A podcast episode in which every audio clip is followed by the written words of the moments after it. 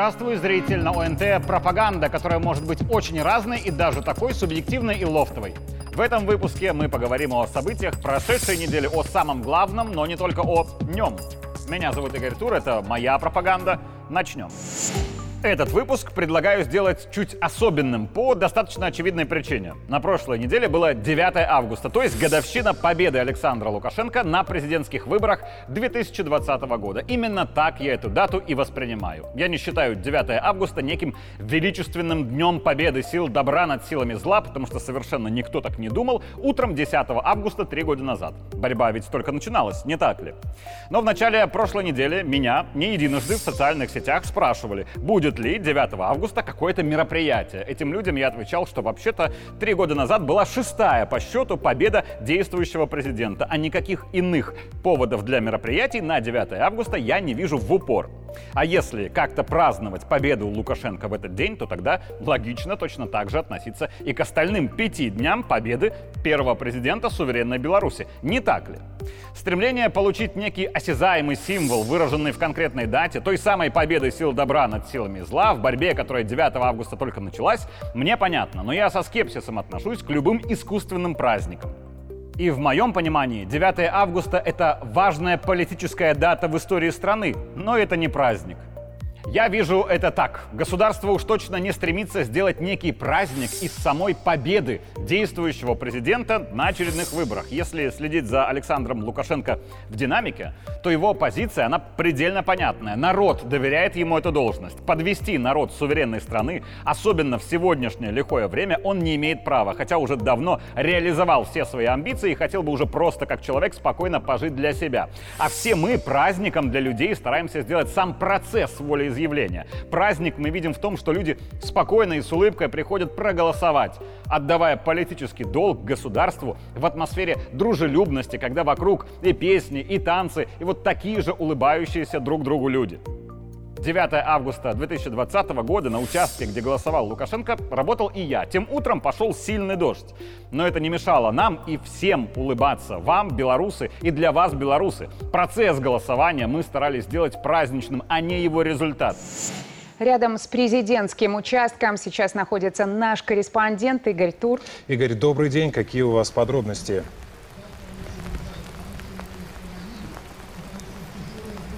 Коллеги, добрый день. Вам сейчас, наверное, очень хорошо в студии, потому что мы находимся на улице, минут 15 назад пошел достаточно сильный дождь. И, кстати говоря, за моей спиной сейчас э, глава государства отвечает на вопросы журналистов и экспертов. Когда дождь начался, была предложена следующая схема. Определить, остаемся работать здесь в дождь или все прячемся. И вот э, абсолютным большинством голосов было поддержано решение, что общение с Александром Лукашенко продолжается. Так уж совпало, что и сутки спустя я тоже работал рядом с Александром Григорьевичем. Утром 10 августа на БНБК, чего уж там, улыбок у всех нас было как-то поменьше. Не можем не спросить про выборы президента. Вернее, даже не про саму кампанию, а про то, что за ней последовало. Ночные события, беспорядки, столкновения. Скажите, что это было?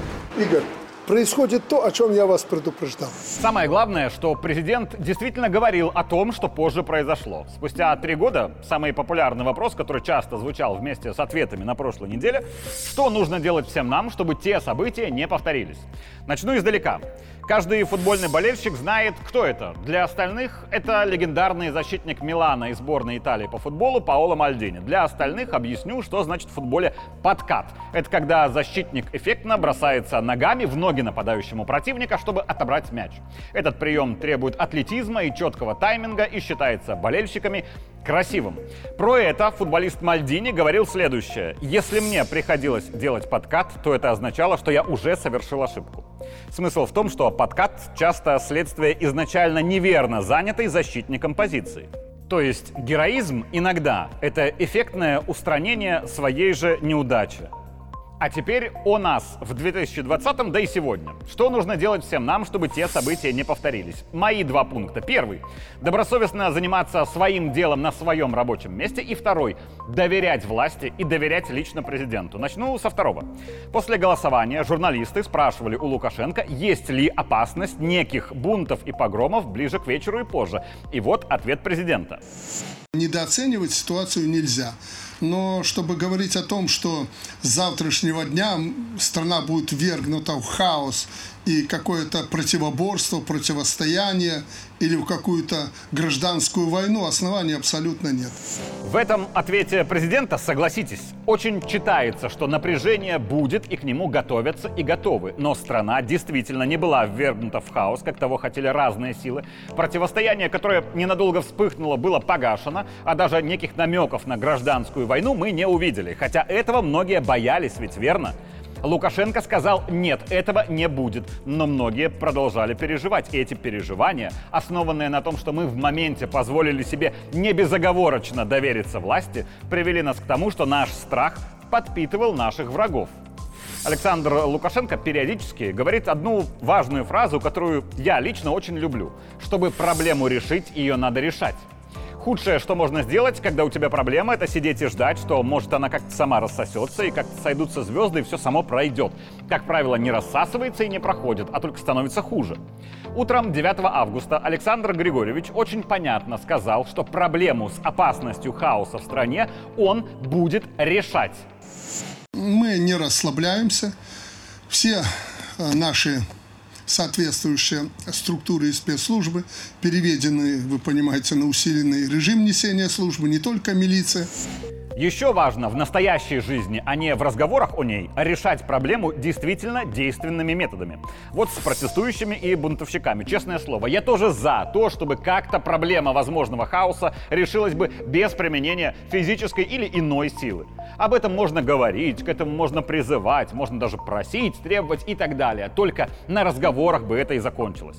Самый популярный тезис оппозиции, что в 20-м Лукашенко якобы не дал выразить иное мнение. Но для начала дал стандартной процедурой волеизъявления. Кто хотел просто проголосовать в атмосфере дружелюбия и улыбок, пошел и сделал это.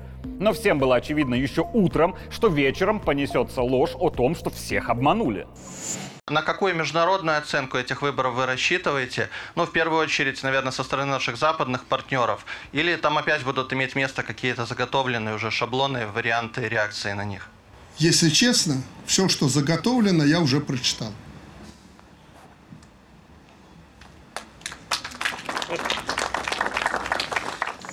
А еще по поводу выражения мнения. Я вот человек очень резкий, и я искренне считаю, что если кто-то глуп, то выражать ему свое мнение публично нужно запрещать. Потому что мнение глупого человека будет глупым, и никакой пользы обществу от этого глупого публичного мнения не будет. Но когда кто-то пытается рассказать, что Лукашенко якобы не позволяет и слова сказать против своего мнения, то я хочу ответить. А вы послушайте и вопрос, заданный президенту, и его ответ. Если есть люди, которые не против страны, хотят мирно демонстрировать свое мнение, вот что им делать, чтобы их не задерживал ОМОН? Вы же видели, у нас демонстрировали. Демонстрировали? Демонстрировали. А последние их оппозиционные митинги даже этот несчастный ОМОН и милиция охраняла. Но для этого есть отведенные места, как у вас в Польше, так гайд-парк в а, Великобритании и так далее и тому подобное. Идите и демонстрируйте. Но если вы будете демонстрировать, э, где попало в нарушение закона, и будете мешать другим людям, ну, мы будем призывать вас к ответственности. Захотите э, после выборов выразить свое мнение? Хорошо, давайте посмотрим, на каких площадках по закону в горе с полком пойдете и выразите свое мнение. Прошло три года. Ни одна политическая, либо иная другая оппонирующая сила не попробовала легально выразить свое мнение. Но тут есть нюанс между критикой мнения власти и выражением своего. Все эти оппо-митинги собираются исключительно для того, чтобы покричать о том, что Лукашенко не прав, что его мнение неправильное, но своего мнения не выражается. А потом говорится, что людям якобы не разрешают мирно выражать свою позицию. Но несогласие совсем вокруг в стране, а еще и в грубой форме, это не позиция. Это в лучшем случае критика позиции иной. Я уверен, что если у нас появится действительно конструктивная оппозиция, которая решит собрать своих сторонников, чтобы выразить свою позицию, мол, мы предлагаем стране вот это, считаем, что вот здесь было бы хорошо, мы готовы для этого приложить свои усилия и доказать на деле власти, что мы правы, и принесет оппозиция заявку на такое выражение позиции через митинг в исполком и попросит разрешения. Я человек земной. Скорее всего, исполком уточнит, что делаем. Но я совершенно уверен, что если эти уточнения будут подниматься все выше и выше до президента, то он разрешит и даже внимательно послушает, что там будут говорить. Но текущая, а также утекшая оппозиция своей позицией видит только критику позиции действующей власти. Предложим собраться на митинг, но не критиковать никого. Ни Лукашенко, ни правительство, ни вертикаль власти, никого. Просто выражайте свое мнение. Такие мероприятия им точно не нужны, потому что им нужно оппозиционное шоу, а эффективное шоу всегда строится на ругани. Возьмем яркий пример. Ныне экстремистский портал Тутбай. Была ли у портала некая позиция? Была. Была ли она отличной от позиции государства? Да, была. Работал ли при этом портал долго? Да, работал долго, и власть годами вполне себе не мешала работать ресурсу с политической позицией, отличной от своей. Но когда портал отказался от выражения своей позиции и скатился сначала только до критики позиции власти, а затем и до нагнетания протестов, все поменялось. Но не забывайте, что власть и лично Лукашенко это терпели долго. Утром 9 августа 2020 года журналист портала Тутбай, уже давно яро оппозиционный, оппозиционного, а по сути экстремистского, задавал вопрос президенту про выборы, и президент очень понятно объяснил, что будет, если портал не вернется к выражению своей позиции, а продолжит только нагнетать. Прежде чем кого-то упрекать, вы там на Тутбае разберитесь. Что-что, а вашу позицию Тутбая я знаю. А если вы провоцируете, и не только на Тутбай и других ресурсах, особенно в интернете, ну так получите то же самое в ответ – что не так? Вы что, хотите э, пытаться свергнуть власть, сломать что-то, уколоть, оскорбить, как это вы делали вначале больше, сейчас меньше, и ждете, что перед вами я или кто-то на колени станет и будет вам целовать песок, по которому вы бродили? Не будет этого. И самое главное из той пресс-конференции 9 августа 2020 года вопрос президенту задавал и журналист польского радио. Обратите внимание на суть вопроса. У Литwy opyt od Nowochoda, niewdź gaz do wyborczej kampanii, w tym liku bajwiki Wagnera. Будете менять политику, коррегировать внешнюю? Чего от Лукашенко хотели? В конце 19-го у Минска и Москвы были споры по нефти, и президент даже говорил, что отношения зачем-то поменялись с дружеских на партнерские.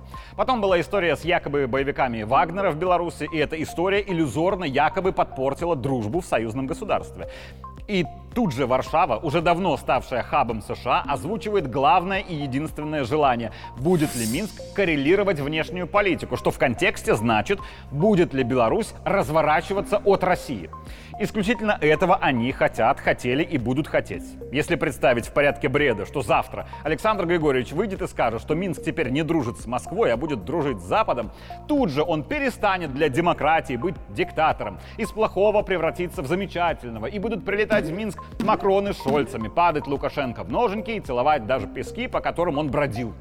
И тут же скажут, что правильно мы посадили самолет в Беларуси, это безопасность. И силовики белорусские, они защищают интересы избранного лидера. И ВВП скажут, мы пересчитали, все у вас хорошо. И дороги белорусские прекрасные, заводы вы правильно не приватизировали. И даже калийные соли ваши самые калийные в мире.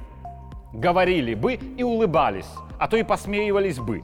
Потому что, развернувшись, сегодня уже мы или вместе, или вместо Украины были бы расходным материалом Запада в войне против России. И тогда сотни тысяч уже белорусов погибли бы под одобрение демократии. И рукоплескание нашей замечательности вели бы уже нашу страну к гибели вместе с гибелью людей. Украина не была замечательной, но ей публично все прощалось. И коррупция, и разворованные заводы, и бардак во власти. Это все не имело значения. Их хвалили за демократичность, обещав золотые горы, взамен просив только одного – не любите, а лучше ненавидьте русских. Золотых гор для Киева не случилось и не случится. Случились горы трупов в угоду Вашингтону. Кто-то считает это демократией. Я очень надеюсь, что все мы поняли это без ограничений за три года. Возвращаясь к Мальдини и подкатам, да, многие ринулись рубить врага правдой матушкой после ночных событий августа. И этот подкат в ноги сопернику был, да, героическим и красивым, но следствием неверно занятой позиции. Лукашенко сказал, что все под контролем, не волнуйтесь, занимайтесь своим делом, верьте, я проблему решу, решу вот так. Именно так он и сделал. Но мы волновались, а волноваться не стоило, хотя причина понятна. Волновался ли и Лукашенко? Допускаю. но он продолжал делать свою работу. Знаете, чем 10 августа занимался Александр Григорьевич? У него была горячая ночь уличного противостояния – раз. Ему звонят и пишут мировые лидеры с поздравлениями – это два. Он подводит итоги выборов с исполнительным секретарем СНГ Сергеем Лебедевым, который координировал работу наблюдателей от Содружества – это три.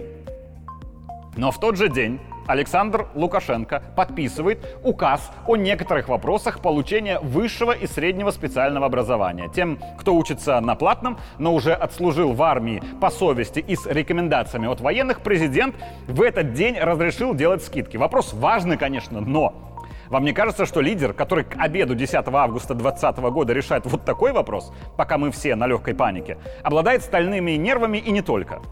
А еще я работал с президентом и в день накануне выборов. 8 августа 2020 года Александр Лукашенко инспектировал уборочную под Минском. Это была суббота, когда президент уже знал многое из того, что готовят ему и всей стране враги уже на завтра.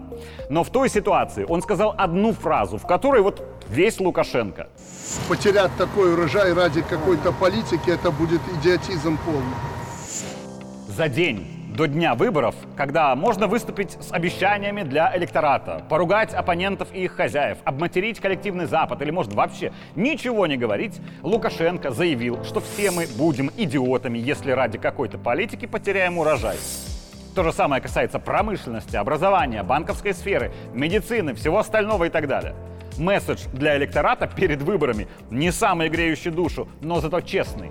Политика важна, но политик в понимании действующего президента должен сначала думать о стране, а только потом о себе в ней.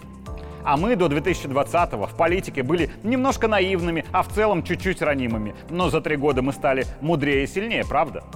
В чем сила? Говорят в правде. Для меня правда в том, что настоящим героизмом я считаю образцовое и неравнодушное исполнение прямых обязанностей.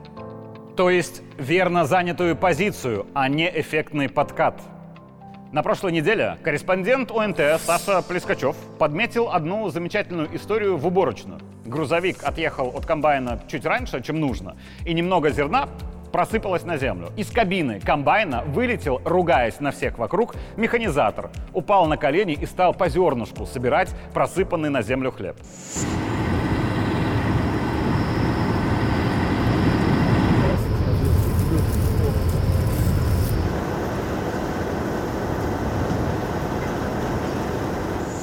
Сколько там этого зерна? Слезы в масштабах страны и даже в масштабах работы вот конкретно этого механизатора. Но ему не все равно. Не все равно ни на свой результат, ни на свое предприятие, ни на урожай для всей страны. Не все равно ему на страну в целом и ее людей. Для этого он не ходит на митинги, не делает громких заявлений, не состоит в десяти патриотических организациях и, может, даже флага у него на аватарке в соцсети нет но он останавливает комбайн и бежит собирать просыпанное зерно, не махнув рукой, не выясняя, кто виноват и кто должен его собирать, без громких заявлений, и даже нет на нем никакой символики. Но этот механизатор настоящий герой, ему не все равно совершенно точно. И в его не все равно, сомнений нет. Его зовут Юрий Станиславович Гурский. Работает он в хозяйстве Путчина, Дзержинского района. Допускаю, что он не передовик производства. И наверняка говорит, что мое-то дело маленькое. Но над Юрием Станиславовичем есть руководство хозяйства, есть начальники в райисполкоме, есть большие начальники в облисполкоме, есть министерство, правительство и президент. И я знаю, что этой вертикали тоже не все равно. И за прозаичное неравнодушие комбайнеру хотя бы просто скажут «спасибо». А пока сделаю сам. Юрий Станиславович Гурский из хозяйства Путчина Дзержинского района. Спасибо вам за то, что вам не все равно. Меня зовут Игорь Тур, это была моя пропаганда. Увидимся в следующий понедельник.